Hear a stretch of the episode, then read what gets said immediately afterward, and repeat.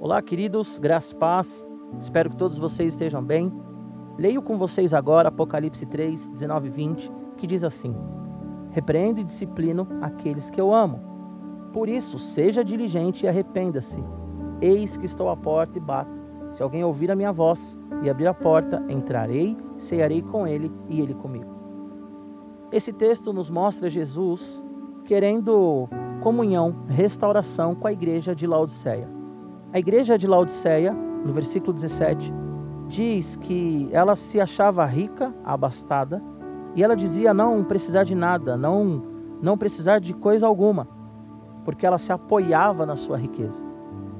E Jesus, ele diz então, olha, na verdade vocês dizem que vocês são ricos, mas vocês são pobres, cegos e estão nus. A igreja de Laodiceia ela reproduzia a sociedade, o contexto em que ela estava inserida. A cidade de Laodiceia passara por um terremoto e ela fazia parte até então do Império Romano. E quando Roma ofereceu apoio, ajuda financeira, eles dispensaram, dizendo que eles poderiam se levantar sozinhos. E o Senhor diz então à igreja: Eu repreendo e disciplino a quem eu amo. Por isso, seja diligente e arrependa-se. Depois, no versículo 20, ele faz um convite. Na verdade, ele diz: Estou batendo a porta. Eu quero ceiar com você, eu quero entrar. E eu quero que você ceie comigo. Ceia fala de comunhão, ceia fala de mesa, ceia fala de relacionamento. Nosso Deus, ele não é um Deus distante. Nosso Deus, ele não é um Deus apático. O nosso Deus não é um Deus que fez o homem e o deixou à própria sorte. Mas o nosso Deus é um Deus de relacionamentos mas muitas vezes nós reproduzimos o contexto em que estamos inseridos. Assim como Laodiceia, muitos que estão me ouvindo dizem: Eu já tenho uma vida boa, eu sou abastado, eu não preciso de Deus. Talvez você não diga isso, mas na prática é o que você vive, sempre fazendo as coisas na força do seu braço. Outros dizem que Deus não existe, reproduzindo uma sociedade cética uma sociedade secular que coloca Deus em segundo plano. Mas você que está me ouvindo, eu quero que você saiba que Jesus Cristo ele te ama e ele morreu por você na cruz do Calvário. E ele quer ter um relacionamento contigo de amigo e fazer com que você entenda que o nosso Deus, ele não é um Deus, como já disse, distante, mas ele é um Deus que te chama de filho, que quer te chamar de filho. Por isso, o texto diz que Jesus, por meio do apóstolo João, diz: Olha, eu amo vocês, por isso que eu estou disciplinando, assim como um pai corrige os filhos. Sempre que a minha filha sai um pouco da linha, sempre que a minha filha ela insiste em fazer algo que eu sei que vai prejudicar ela ou no momento ou futuramente, eu a corrijo. Eu a chamo e digo a ela que não deve continuar com aquela atitude, com aquela ação. Jesus ele está nos chamando nesses dias para um arrependimento. Nós queremos comunhão com o Senhor, mas do nosso jeito. Ou nós nos achamos tão bons que não faz sentido nos relacionar com Deus. Eu quero dizer para você que agora, onde você estiver, ouça Jesus te dizendo: Eu te amo, meu filho, eu te amo, minha filha. Não ande do seu jeito, não ande da sua forma. Não tem dado certo.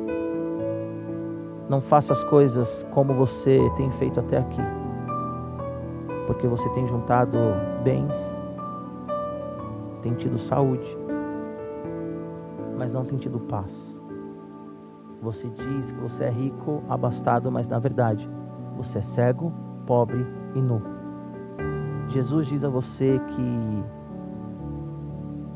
Ele quer entrar no seu coração, na sua vida e ter comunhão contigo, mas para isso você tem que se arrepender pedir perdão pela forma que você tem vivido, pedir perdão pela forma que você tem caminhado na sociedade, reproduzindo uma sociedade que deu as costas para o Senhor. Mas agora é a hora de, onde você estiver, no seu carro, na sua casa, no seu escritório, onde você estiver agora, é o momento de você falar: Senhor, me perdoa, porque até aqui eu tenho vivido do meu jeito e não tem dado certo minha casa está desmoronando, os meus filhos estão se perdendo. Ou se você é um adolescente, você talvez diga: Eu estou me perdendo, Porque assim como Laodiceia, eu não quero ajuda de ninguém, eu digo eu não preciso de nada. Mas na verdade você tem vivido uma vida sufocada. E Deus ele quer restaurar em você o fôlego de vida. Então, arrependa-se, peça perdão. Muda a rota e tenha comunhão com ele, com Deus que dá a paz que excede todo entendimento. Feche seus olhos. Pai, em nome do Senhor Jesus, coloco diante de ti, Deus, o meu coração, o coração desses irmãos que estão me ouvindo agora. E peço, Senhor, perdoa-nos, porque muitas vezes nós queremos viver pela nossa força, pelo nosso braço, pelo nosso querer. Colocamos o Senhor de lado, colocamos o Senhor. Colocamos o Senhor abaixo, Senhor, de tudo aquilo que nós construímos. Nos perdoa. Deus, nós reproduzimos muitas vezes a nossa sociedade. Uma sociedade que diz claramente que o Senhor não existe ou que na prática vive como se o Senhor não existisse. Nos perdoa, Senhor. Porque na verdade nós somos pobres, nós somos cegos, nós somos nu. Nós precisamos do teu toque, nós precisamos estar à mesa contigo. Nós precisamos, Senhor, do teu abraço, nós precisamos do colírio que vem do Senhor para a gente enxergar de fato a vida como ela é. Nos perdoa, Senhor, porque nós somos filhos distantes, mas agora nós queremos estar perto de Ti e desfrutar, Deus, de uma comunhão contigo. Em nome de Jesus. Amém. Deus te abençoe.